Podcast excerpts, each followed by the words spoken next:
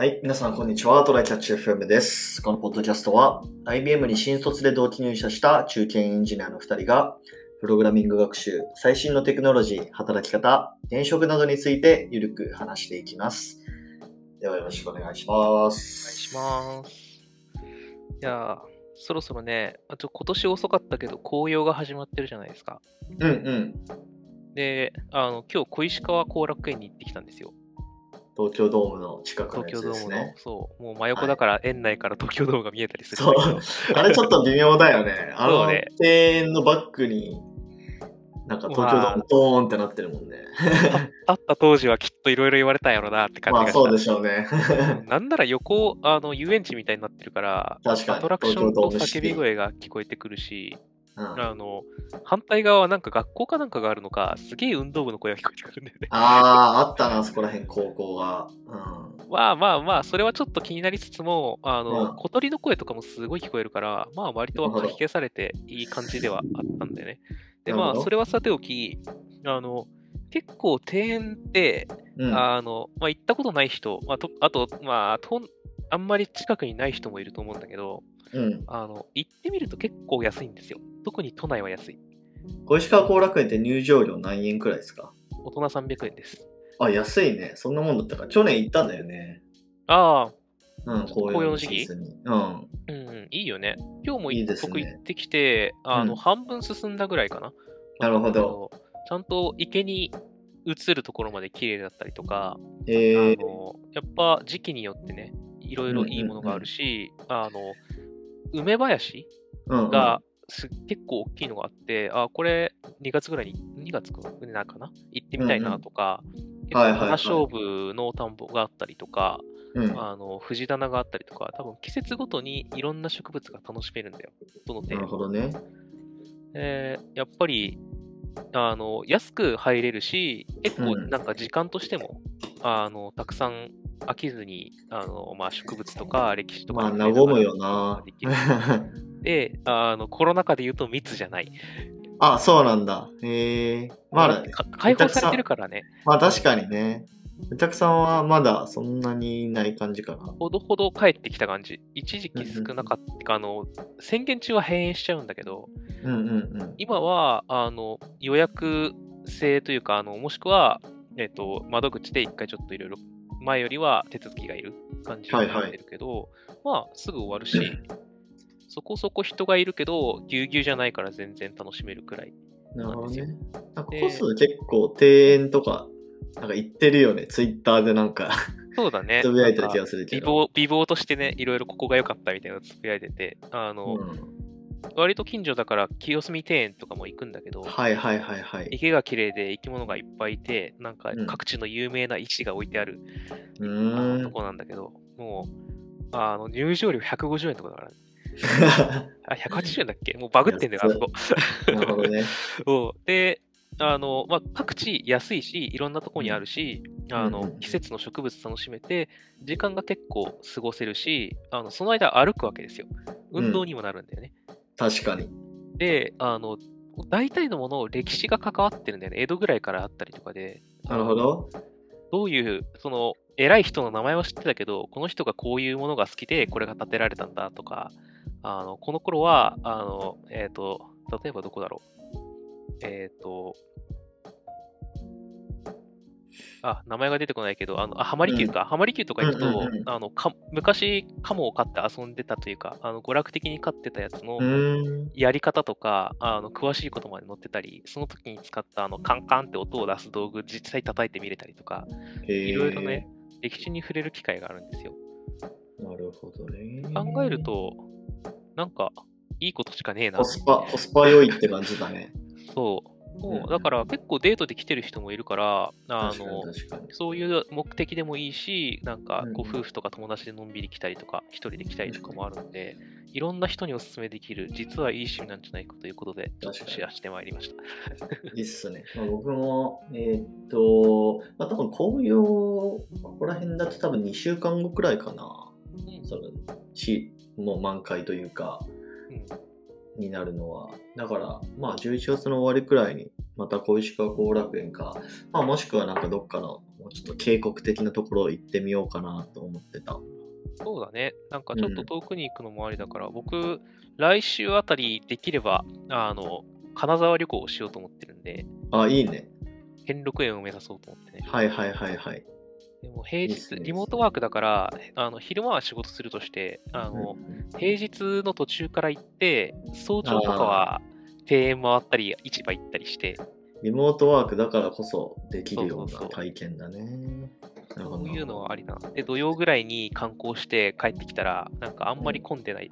平日混んでないし、観光して安いじゃん、きっと平日の方が泊まるのも。うんうんうん、っていうことを考えると良さげだなと思ったので、まあ、ちょっとできる人はやってみたらいいんじゃないでしょうか。皆さんもやってみていかがでしょうかっていう話ですね。はい。はい、じゃあ本題いきましょう。はい。えー、本題がですね、えー、まあ、ちょっと今日は雑談っぽく喋るというか、特に着地点もなく話していくようなネタなんだけど、はい。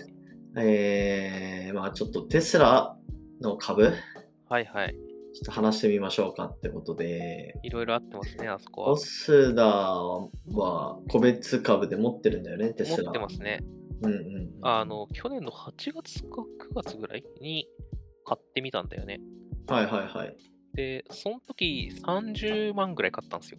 おお、結構買ってますね。もう、まだなんか初めての個別株みたいなね。で、買ってみたんですよ。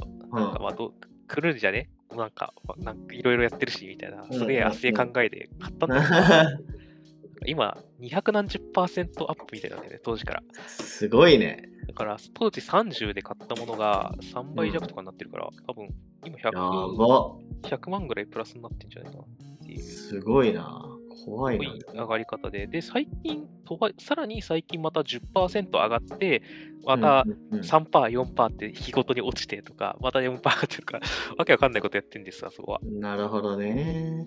まあでも、実際、俺も S&P500 買いまくってるから、まあ実質テスラ買ってるようなもんだけどね。ね 影響は受けるよね、入ってるから。うんだって、あのー、S&P500 って、うん、まあ知らない人のためにちょっと軽く説明すると、まあアメリカの、なんか、なんていうんだろうな、有料銘柄500社に分散投資できるような投資信託銘柄なんですけど、えー、っと、今日本で言うと、まあ、なんだろう、トピックスとかかな。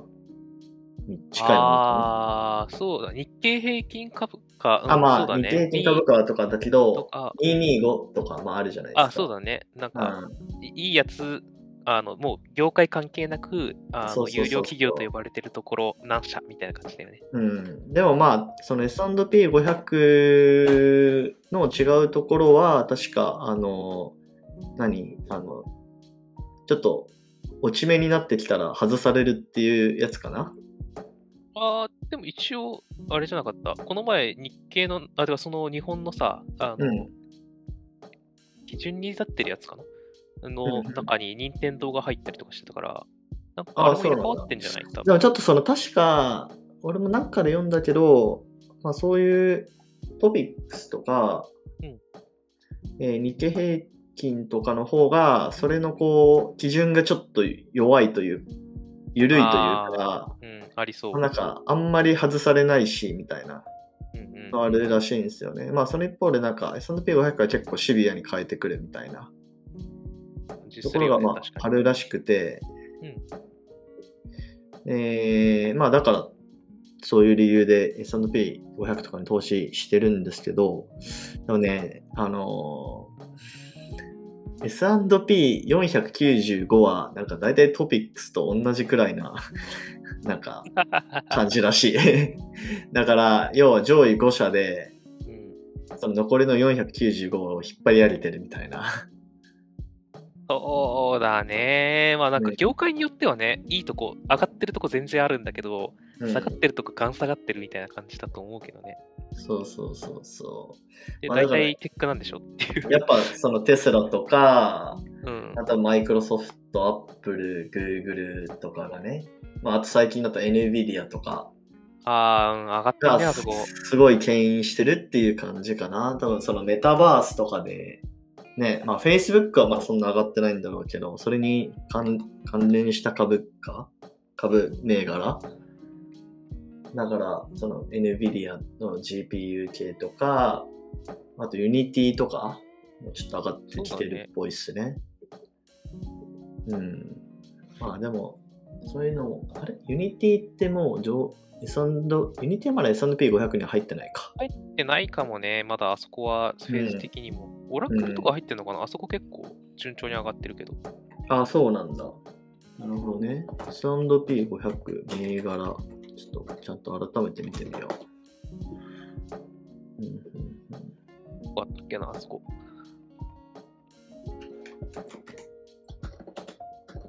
まあ、なんなら僕らの前職も入ってんだろうけどなっていう。あまあ、そうでしょうね。うん。あ、オラクルも入ってますね。うんうんうんうん。なるほど。まあ、話を戻して、テスラですけど、やっぱ結構気になっちゃわない？そのああ、まあ、要はそうだねさ、もうイーロン・マスクのさ、ツイッターのさ、この一挙手一投足でさ、どうなるんだろうみたいな。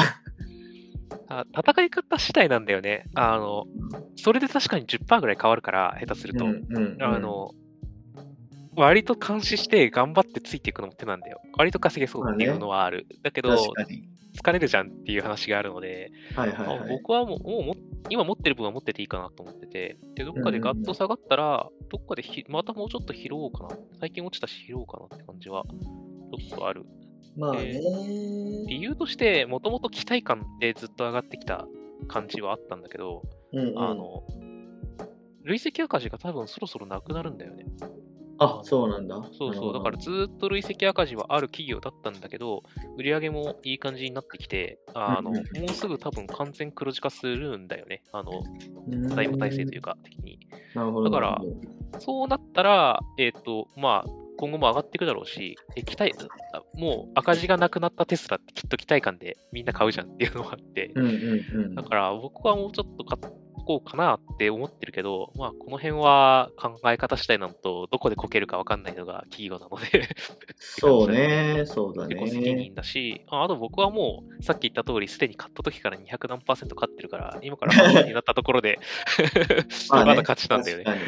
っていう意味では、まあ少なくとも今持ってる分を売ることは今はないかなって感じだね。うんうんうんこの生産台数とかで見るとさ、まだまだ全然じゃない、テスラって。特にさ、ね日本。とかで見るとさ、まあ、どれくらいなんだろうな。数千とか数万くらいなのかなわかほぼ見ないじゃん。あ、テスラだすげえみたいな。なんか道で、あの、街で見かけたらね、うん。そんなレベルじゃないですか。あ自動運転できねえしな、日本っていう。まあそうね。しかも、ね。あのー何？あの、ば充電するところがさ、ほぼないから、そうだよね。あのヨーロッパの国とかでは普及し始めてるらしいけど。うん。だからやっぱ、日本でテスラで、あの、長距離運転するってまだまだね、怖いと思うんですよ。インフラが整ってないからね。そうね。で、しかもうん、あれじゃん。ステータスになりづらいんだよね、多分。テスラだって言って、僕らはすげえってなるかもしれないけど、うんうん、うん。なんか、まだきっとね、あの、昔ながらの有名な車持ってる方が、ステータスになるんだよね。BM とかってことねそうそうそう。まあ日本ではそうかもしれないね。うんなんか本当かどうかわかんないけど、アメリカ在住の、そのうんうんうん、まあ、情報を出してくる YouTuber とかだと、うんやっぱり、向こうだと、まあ、家家ぐらいのさ、もう一人一台車持ってるからさ、そうね。あのステータスとして結構大事だし、そこで過ごす時間が長いから、そこでテスラ持ってるっていうのが結構来るらしいっていうのが、本当かどうかわかんないけど、あるんだよね。だからそういうのが日本ではわ感じないけど、よそでは結構ステータスになってるかもしれないね。なんか、あのー、3週間くらい前のニュースで、うん。えーアメリカだと思うけど、なんかそのテスラ、なんかレンタカーの会社がテスラを大量にお買ったみたいな、あの、仕入れたみたいなニュースがあって、うんうん。だからなんか多分、より気軽にテスラに乗れるようになり始めてるみたいな流れがあるんだよね、確か。そうだね。しかもレンタカーってさ、ある意味広告の役割も果たすじゃん。一回テスラ安く乗ってみてからって加速するね、それはね。うん。だから多分アメリカとかだともうよりこうマスにリーチし始めてるのかな？わかんないけど。でもそれがだんだん日本にも来てっていう感じでしょうね。ねで、生産台数って意味で言うと、まあ、あの半導体不足云々の話がどう関わるかはちょっとか僕は分かってないけど、まだ、うん、あの、めちゃめちゃでかい工場とか作ってたはずなんだよね、あそこ。だから別にこっから生産台数的に全然みたいなことはないと思うんだよね。だから需要さえあればどんどんっていう感じ。で、需要はあるんじゃないかなっていうのと、まあ、付加価値結構高めでやってるから、その、なんか他の会社ほど数売らないといけないってほどでもないとは思う。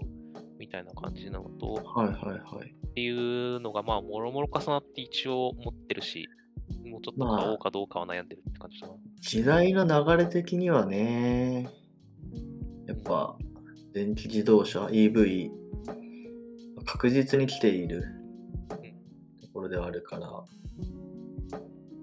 まあ、来そうだよね。そのマクロ的な視点で見ても。うん。まあ、まだまだしばらくは大丈夫かなっていうので、どっかで、あの、あーってなったら売るかなって感じ。うん、あの、他のところにこれはちょっと勝てんかもしれなかったら両方持ってみて、落ち目になった方を途中で売るとか、うん。いや、でも EV でテスラに勝てるやつこれから出てくんのかなって感じはするよね。でもまあ、あの、先行者だけどちょっと小規模でやってるから、なんかブランド感とかで、今まだ強いところ、大きいところが、あの、うんうん、真似して取ってきたら、もしかしたらどこかで逆転できるかもしれないわけだから、うんうんうん、ちょっとそこは分かんない。ちょっと、まだそこまでね、詳しい業界の流れが分かってないんだけど、なるほど。まあ、まだ持ってていいかなっていうのと、どうせ、あまあ、まあ、持ってていいかなって感じだな。あとはまあ、いっぱい高くなってから売った方が、僕それつあの、最初の年積み立てじゃなくて普通の NISA で買ったんだよね。あ、そうなんだ。はい、そう非課税なんですよ、それ。なるほど。僕のテスラ非課税だから超嬉しいんで。いいや。えー、なるほどね。上がるだけ上がってほしい。税金払わなくていいから。なるほど。